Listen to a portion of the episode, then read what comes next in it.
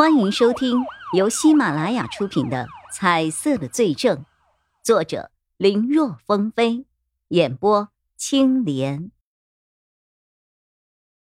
李正义被抓的时候，叫嚣着说自己是外国人，警方无权抓他，但是却被带队的警员给直接怼了回去。李律师，你难道不知道吗？你这种双重国籍。在我们国家是不被承认的，而且你还没有离开呢，在我国犯下的罪，我们自然有权处理的。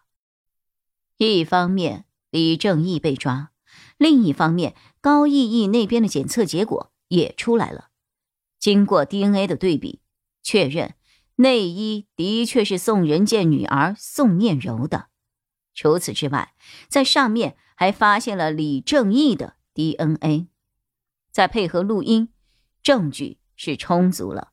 李正义的罪是板上钉钉了。在如此确凿的证据面前，李正义知道再顽抗也没有用了。当问及其失踪的儿子是不是他给处理了的时候，他说自己真不知道。被问为何要用儿子顶缸时，他回答的倒十分爽快。因为他不是我的儿子。李正义偷偷做过 DNA 检测，那是他妻子偷情和别人生下的儿子。他不理解为何以前恩爱的妻子会背叛他，他也不知道自己累死累活到底是为了什么。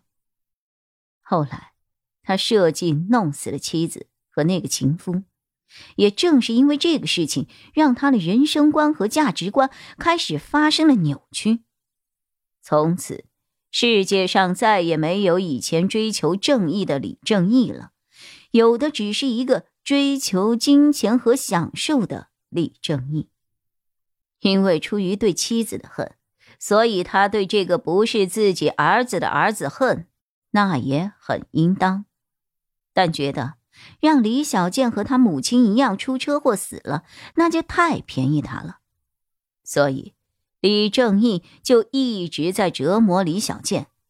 后来因为出了事，所以就顺手让他来顶缸。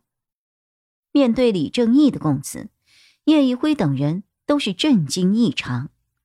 但李正义的这番话也表明，李小健的失踪不是他所为。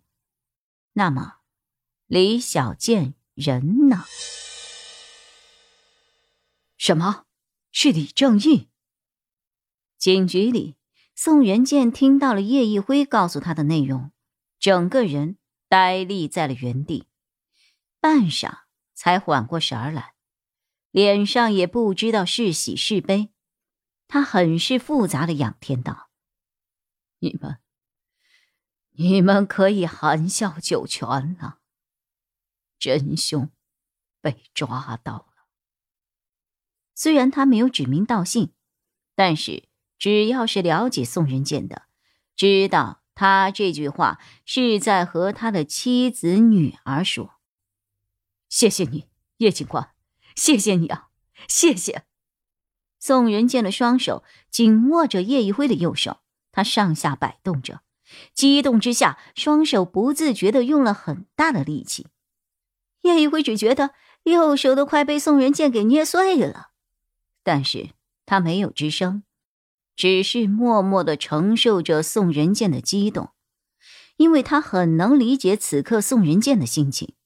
换作是他，如果知道了杀害自己父母的凶手被抓，肯定也是这样的反应。宋仁健是当年受害者的家属，在确认真凶之后。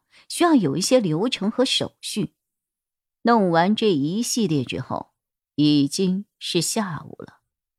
宋仁健再一次的到了刑警队，和所有的人表示了感谢后，准备离开。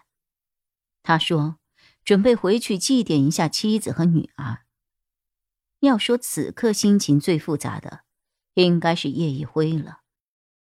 李正义在承认了是他造成了车祸。又害死了宋念柔之后，这个人身上的颜色就消失了。之后，他在曹永浩的审讯下，又交代了不少的违法乱纪的事情。这个人名为正义，实则邪恶的令人发指。不过，叶一辉知道，虽然李正义还可能隐瞒了一些其他的事情，但至少在宋仁健的这个案子中，对方所能带给他的东西已经没有了。如今，整个案子下来。颜色一个接一个的出现，然后消失。现在只剩下一个人，从开始到现在一直没有变化。宋仁健，在叶一辉的眼中，他的颜色依旧还在。虽然他不愿意去相信，但事实摆在眼前。叶一辉想起曾经看到过的一句话。当排除了所有的可能性之外，哪怕剩下的结果再怎么不可能，也必然是真相。眼下的宋仁健就给了他这种感觉。叶一辉坚信，将那些有罪却不能被法律审判的青年变了性的人，就是宋仁健。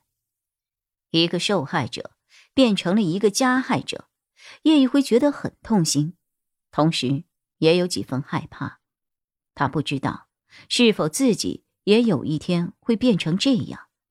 如果找到了杀害他父母的人，却因为没有证据，自己真正能够眼睁睁的看到对方逍遥法外、自由自在吗？他会不会也像宋仁健这样，从一个被害者变成一个施暴者呢？从前的他认为自己肯定不会。因为他说自己是一名警察，可现在宋仁健让他有些动摇了。